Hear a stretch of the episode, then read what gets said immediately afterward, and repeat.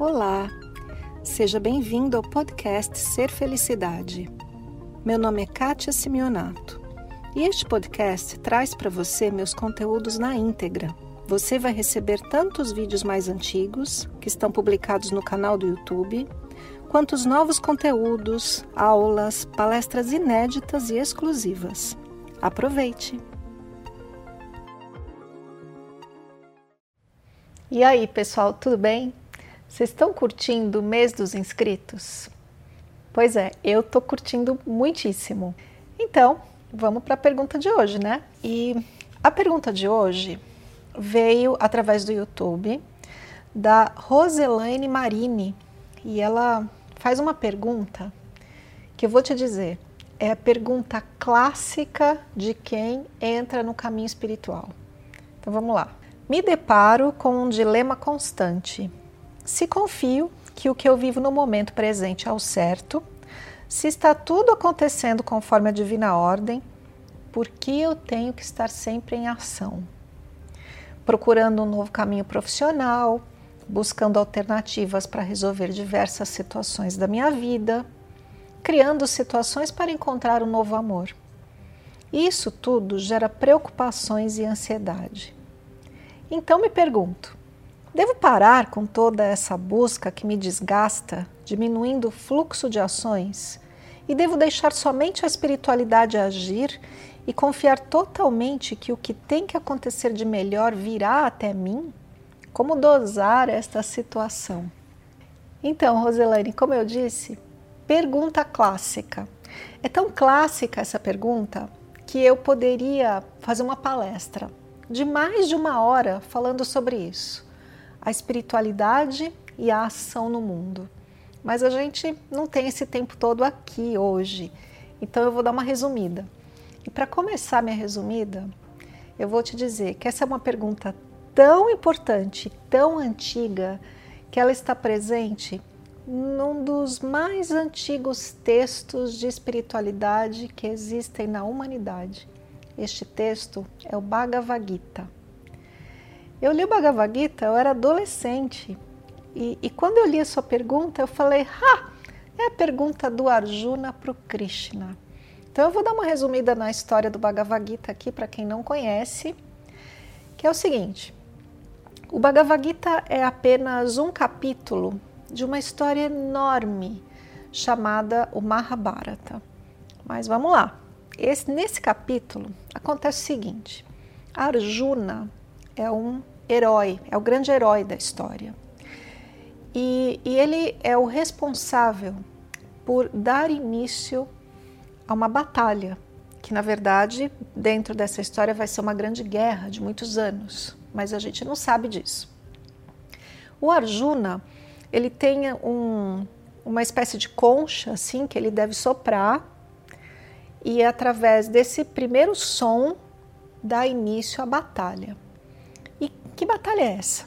Na verdade, é uma batalha entre partes da mesma família, porque antes do Bhagavad Gita acontecer, o que está rolando é que um rei morreu de, sem deixar herdeiros e depois veio um outro que se tornou rei e aí os verdadeiros herdeiros foram expulsos. Sei que é uma confusão que você mal entende quem é que deve ser o herdeiro do trono mas na real o que está acontecendo é que essa parte da família que está no trono nesse momento, eles não são os verdadeiros herdeiros daquele trono. E o Arjuna e os seus irmãos, sim, é que são esses herdeiros. E, e, há uma rivalidade entre eles que vai se tornando cada vez mais difícil, cada vez mais difícil, e por fim, a guerra é iminente.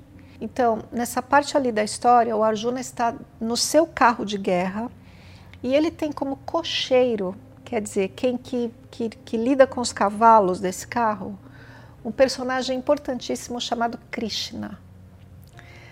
E, e, o Arjuna é o que atira as flechas e o Krishna é o que controla os cavalos nessa guerra. Assim era lá na antiga Índia. E daí, nesse momento do início da guerra, que depende do Arjuna de começar essa batalha, o Arjuna olha para o outro lado do campo de batalha e ele vê lá do outro lado os seus primos, o seu tio, o professor dele quando ele era criança. Ele vê um monte de gente que é, na verdade, a sua família. E ele fala com o Krishna: Krishna, como assim? Olha eu aqui. Eu devo dar início a uma guerra contra a minha própria família? Não, eu não vou fazer isso. E ele atira o arco e as flechas no chão e para tudo.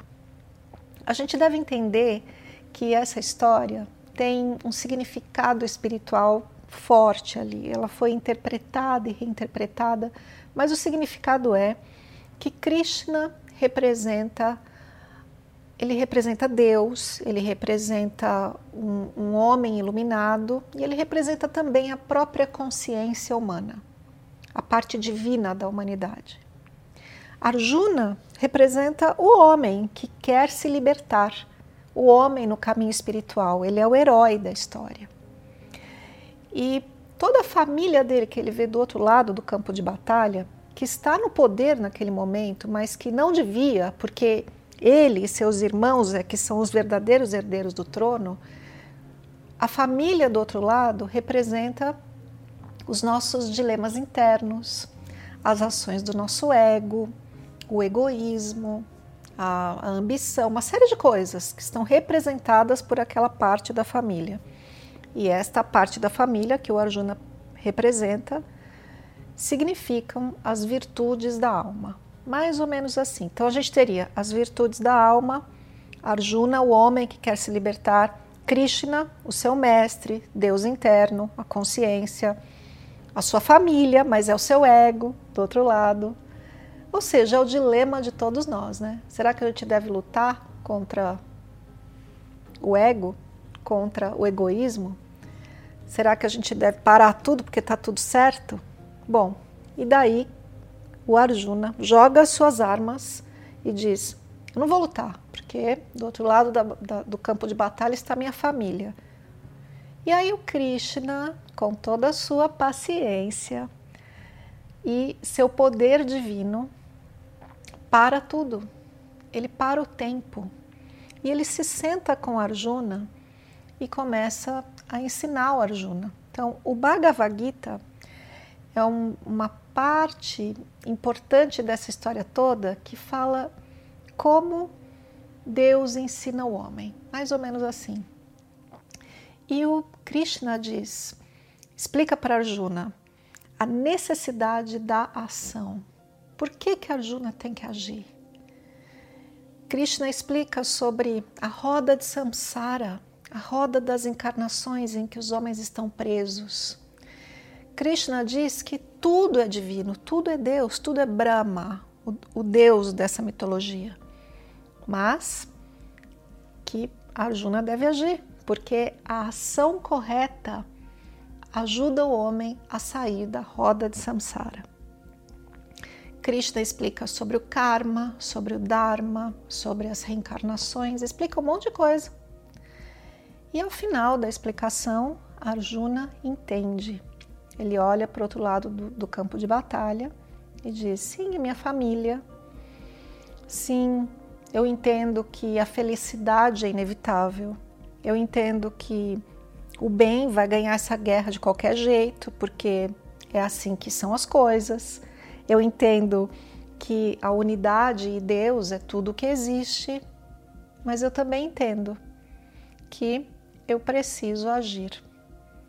Então, ele completamente pacificado nas suas emoções, ele sopra aquela concha, dando início à batalha que ao final é uma guerra atroz e eu não vou contar aqui o final da história, mas resumindo, todos perecem, todos morrem. Mais ou menos assim. E te contando aqui que eu li essa história, eu era adolescente, esse pequeno trecho. E depois, mais um pouquinho depois, eu tinha 19 anos, eu li o livro todo, chamado Mahabharata, que eu li muitas vezes, porque é uma história maravilhosa que fala do homem. Mas o que me chama a atenção é justamente isso. Toda pessoa que entra no caminho espiritual tem esse dilema. Quando você começa a entender que, pô, sim, tudo é divino. Sim, isso aqui é uma grande ilusão. Sim, é, nós somos todos um. O amor sempre prevalece, a felicidade é inevitável. A gente começa a enxergar isso bem pouquinho, e quando a gente enxerga isso, fala: pô, se é assim, por que, que eu, que sou tão pequena, por que, que eu, que sou só um ser humano, preciso fazer alguma coisa? Se as coisas vão acontecer de qualquer jeito. Se eu vou ter que passar pelo que eu tenho que passar, eu vou aprender o que eu tiver que aprender. É, a felicidade é inevitável, mas dia menos dia tudo vai ser o bem. A gente tem esses pensamentos. Então, a gente se volta para a velha história de Krishna e Arjuna. A ação é necessária, a correta ação o que significa a correta ação? Significa que sim, você percebe isso. Tudo nessa história da vida, no videogame, como eu gosto de dizer, né? Tudo vem até você. As fases do videogame chegam e a gente vai passar pelos nossos desafios. A gente vai ficar doente, a gente vai ter questões profissionais, a gente vai buscar um novo amor ou perder o que tinha os desafios da vida de todas as pessoas vão chegar a todos nós inevitavelmente. E ainda assim, a minha reta ação é observar tudo isso e falar: tá tudo certo, assim é a vida humana. E diante disso, qual é o meu papel? O que de melhor eu posso fazer? Porque se a gente não tem essa atitude, nós corremos o risco de, de termos a atitude que é oposta, é a inação. E durante, até hoje eu acredito que na Índia, por, por eles conhecerem essa mitologia e, e, esse tipo de atitude diante da vida, né, de que tudo é Deus, está tudo certo, karma existe, eu já visitei a Índia e ouvi dos próprios indianos coisas assim. Sim, a gente vê uma pessoa passando fome, morrendo na rua e a gente não faz nada, porque é o karma da pessoa. Entende? Que a gente pode interpretar mal e viver a inação ao invés da ação correta. A ação correta, do meu ponto de vista, é perceber que sim, está tudo certo. Deus, a realidade, como você quiser chamar, vai te trazer todos os desafios necessários para que você saia da roda de samsara, da roda do sofrimento, com consciência. Mas para que você saia da roda de samsara com consciência, é preciso agir. A ação correta é a ação que não é preocupada, como você menciona na pergunta, nem é ansiosa pelo que vai acontecer. A ação correta é a ação que entende, é, é, a, é a consciência que entende. Eu preciso agir, porque este é o meu papel agora. E tudo bem. E diante dessa paz interna e nessa referência, a minha ação se torna a mais verdadeira, a mais corajosa, a mais amorosa naquele instante, mesmo que seja iniciar uma guerra.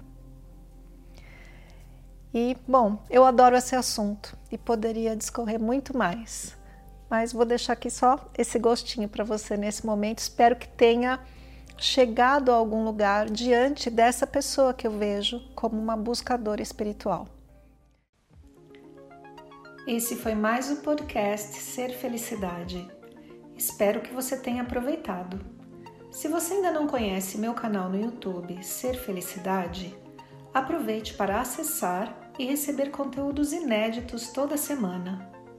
Visite também meu site spiritcoaching.com.br e participe dos meus eventos online e presenciais. Com amor e bênçãos para você, Kátia.